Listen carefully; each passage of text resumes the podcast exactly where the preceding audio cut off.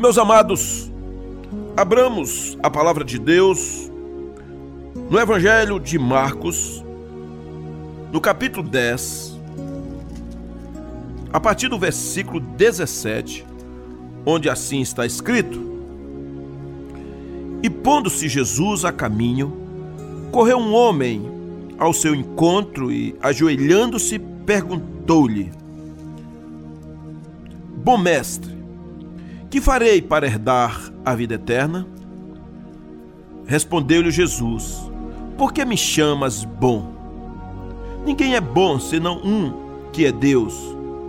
Sabes os mandamentos: Não matarás, não adulterarás, não furtarás, não dirás falso testemunho, não defraudarás ninguém, honra teu pai e a tua mãe. Então ele respondeu: Mestre, tudo isto tenho observado desde a minha juventude. E Jesus, fitando, o amou e disse: Só uma coisa te falta. Vai, vende tudo que tens, dá aos pobres, e terás um tesouro no céu. Então vem e segue-me. Ele, porém, contrariado com esta palavra, retirou-se triste, porque era dono de muitas propriedades. Eu quero mencionar esta palavra falando de um coração enganado. Quando você está enganado. E por isso a palavra é: saia do engano, fuja do engano livre-se do engano. Muitas pessoas foram a Cristo. E de todas essas, este homem, ele é um caso ímpar. Porque a maioria que ia a Jesus sempre saía de uma forma melhor. Este homem, ele é uma estratégia diferente, porque ao nosso ver, quando lemos a palavra de Deus, o seu estado após se retirar da presença de Jesus era pior do que quando começou aquele bate-papo.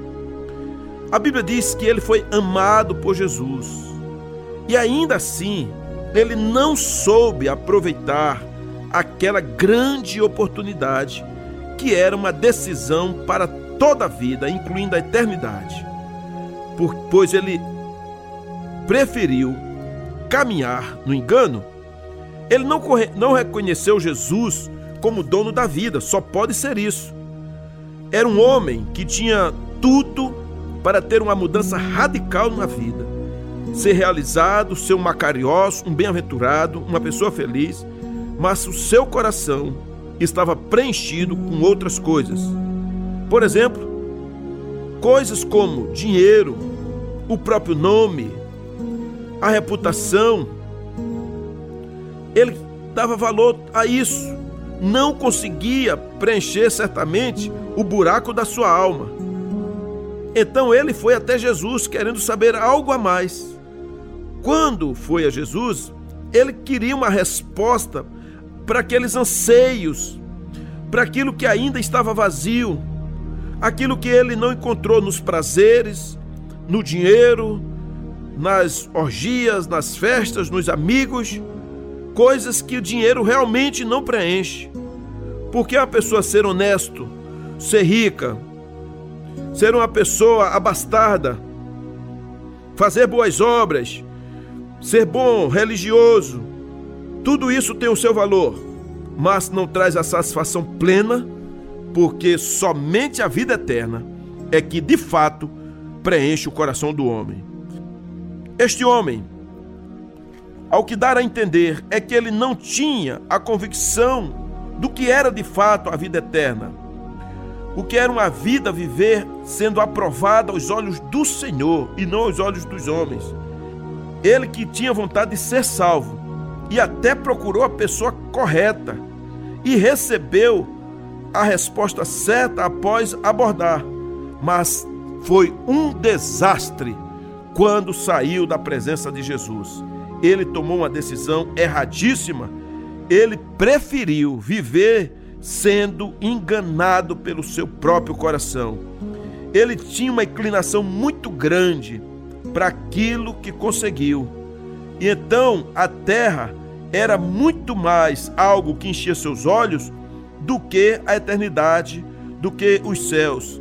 Ele era muito mais ligado naquilo que era tremendamente passageiro, curto demais, do que a vida eterna.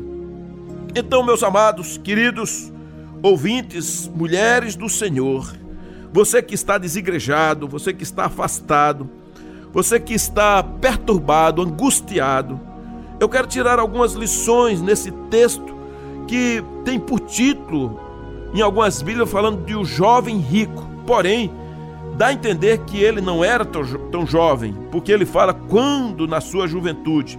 Possivelmente era um homem maduro, ali os 40 anos, e agora está diante de uma oportunidade muito grande. Mas o que aconteceu com esse homem?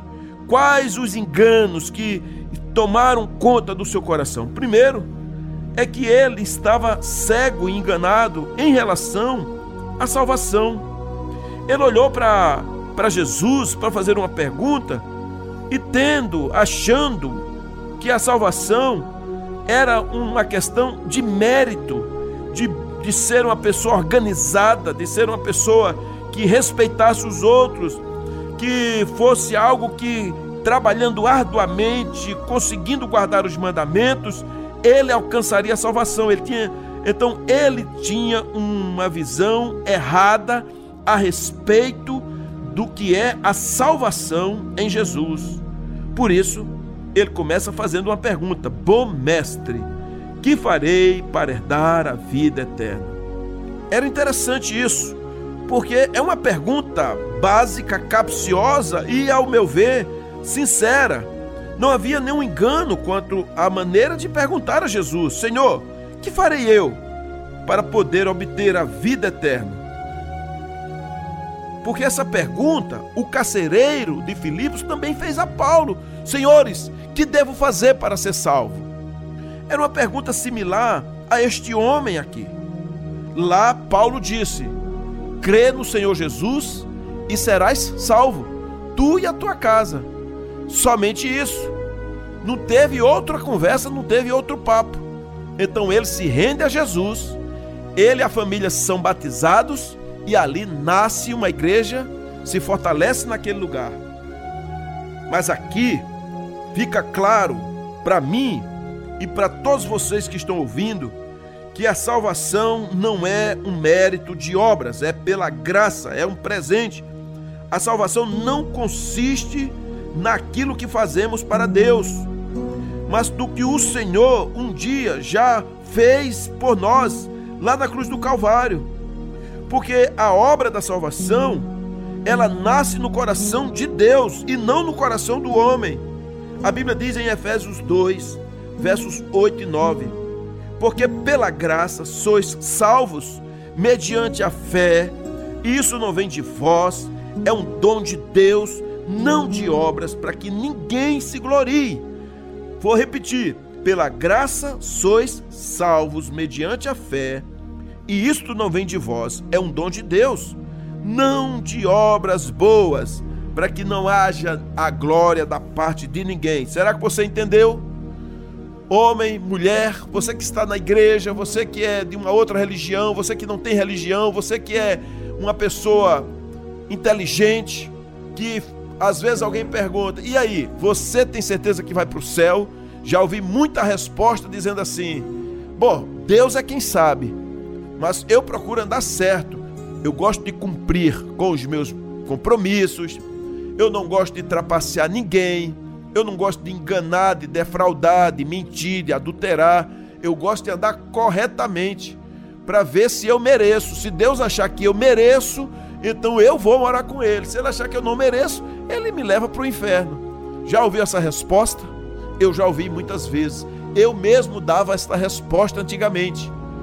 E talvez você que está aí afastado, está é, perdido, ou você que serve alguém, você que é uma pessoa caridosa, você que é uma pessoa que tem uma religião, você é uma pessoa que talvez não tenha nenhuma religião, mas acredita que sendo uma pessoa boa é o suficiente, porque se tiver, se existir alguma coisa depois da morte, você não vai se dar mal. Mas não é assim. Este jovem, vamos dizer assim, este homem, esse senhor que procura Jesus, ele faz uma pergunta: Bom mestre, o que eu farei para herdar a vida eterna? É uma pergunta inteligente, mas havia um engano neste rapaz. Ele achava que a salvação era meritória, mas ela é pela graça do Senhor Jesus. Uma outra lição é que esse homem, ele estava enganado a respeito da sua vida pregressa, da vida religiosa, porque ele era um religioso. Ele era uma pessoa que tinha mandamentos a cumprir. Ele cuidava em observar aquilo que era uma lei para que ele pudesse se apoiar. Porque Jesus faz a pergunta: Você conhece os mandamentos? Não matarás, não adulterarás, não furtarás, não dirás falso testemunho, a ninguém defraudarás, honra teu pai e a tua mãe. Olha só, gente, que coisa fantástica.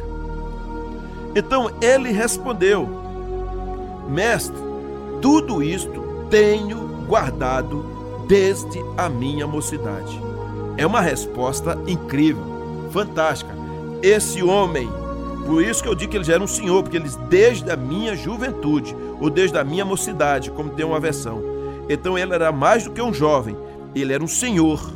Ele já era aí um quarentão no mínimo. Ah, e vem aqui a palavra. Este, esta pessoa, gente, ele não, ele não matava, ele não defraudava, ele não adulterava. Ele era honesto, ele era fiel. Ele não colocava a mão naquilo que não era dele, ele não furtava, ele não mentia. Ele não ficava enganando as pessoas, ele tinha um zelo pelos seus pais. Era uma pessoa que todo mundo admirava. Todo mundo elogiava o comportamento deste religioso. Ele era uma pessoa religiosa, ele observava desde a sua juventude. É tão incrível isso que a Bíblia diz que Jesus, olhando para ele, o amou. O amou. Jesus ficou fascinado com o testemunho dele ao dizer isso. Puxa, estou encontrando alguém que ama a lei de Moisés, que está levando a sério alguém que realmente está fazendo o que é correto. Então Jesus teve uma paixão por ele, uma compaixão. O Senhor amou aquela pessoa. Mas ele que conhece e prescruta os corações, que olhou para o centro da alma daquele homem, e Jesus sabe todas as coisas, nada passa escondido de Jesus. Ele sabe a sua vida, sabe o que você vê, o que você faz, o que você pensa, o que você imagina, todas as coisas Jesus sabe, pois Ele é onipresente, onipotente, onividente, Ele é Deus, Ele é o Eu sou. Ele diz isso, lá em João 10 você pode encontrar isso, Eu sou, é Jesus. Ele viu o coração deste homem, mas Jesus já estava quedado a ele, amou a ele e Jesus então diz: falta-lhe uma coisa. Meus amados, queridos, essa é uma frase capciosa, é uma frase pesada. Eu não sei a sua vida. Talvez você esteja dizendo, pastor, eu sou uma pessoa que só vivo da minha casa para o trabalho, do trabalho para casa, não vivo enrolando a vida de ninguém, não dou calote em ninguém. Quando eu compro, eu pago.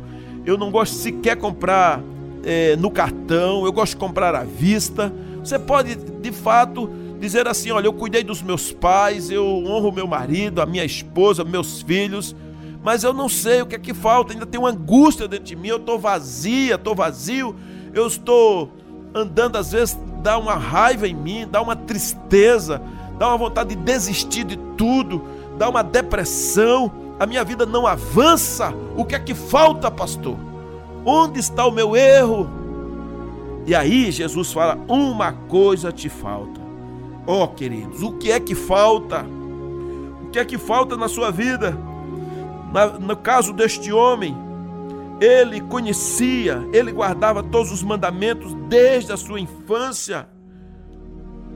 Era um homem inteligente, mas que ficou totalmente atordoado quando Jesus diz: Olha, é verdade, eu amo você, mas está faltando algo. Ele disse: O que é que pode faltar na minha vida? O que ainda poderia acontecer para, de fato, eu não saber que ainda desagrada a Deus? Pois é, uma coisa te falta. E o que é que falta na sua vida? Será que falta uma confissão genuína de Jesus? Será que falta um arrependimento de algo que você um dia fez? Será que falta você se perdoar porque foi abandonado pelo seu pai, pela sua mãe, porque alguém levantou uma calúnia a seu respeito, ou lhe abandonou, ou não lhe amou como deveria amar?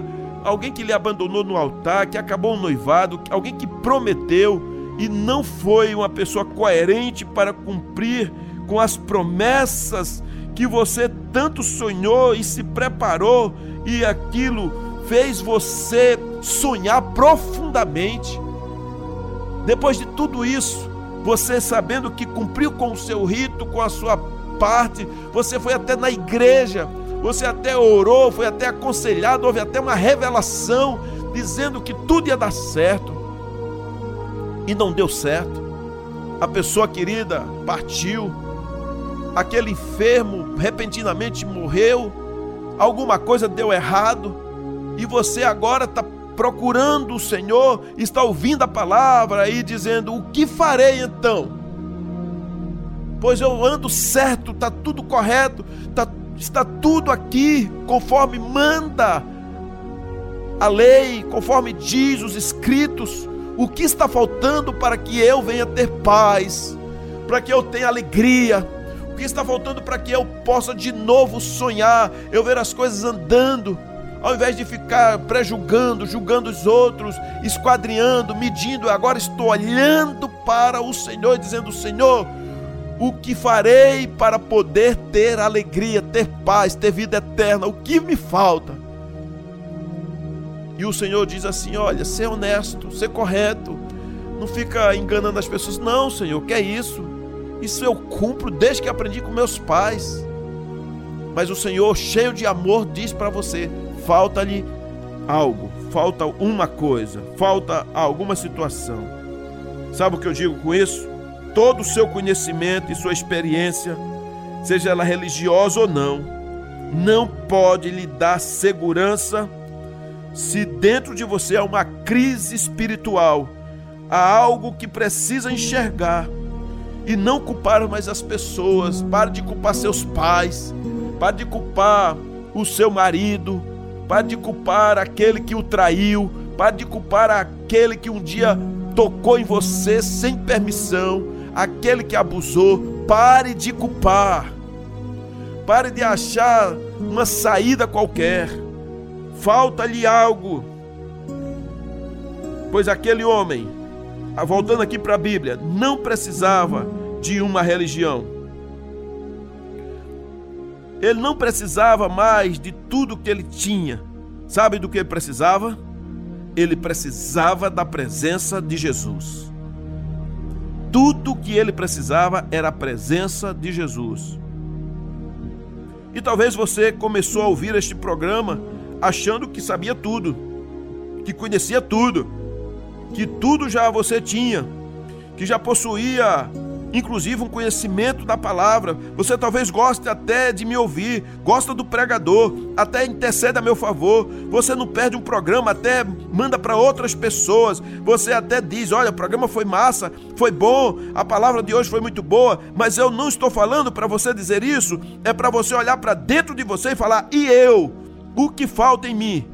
Porque eu nunca vi isso, gente. Mas há um grupo de pessoas que, quando você está pregando, ele sempre acha que aquela palavra é muito boa para outra pessoa.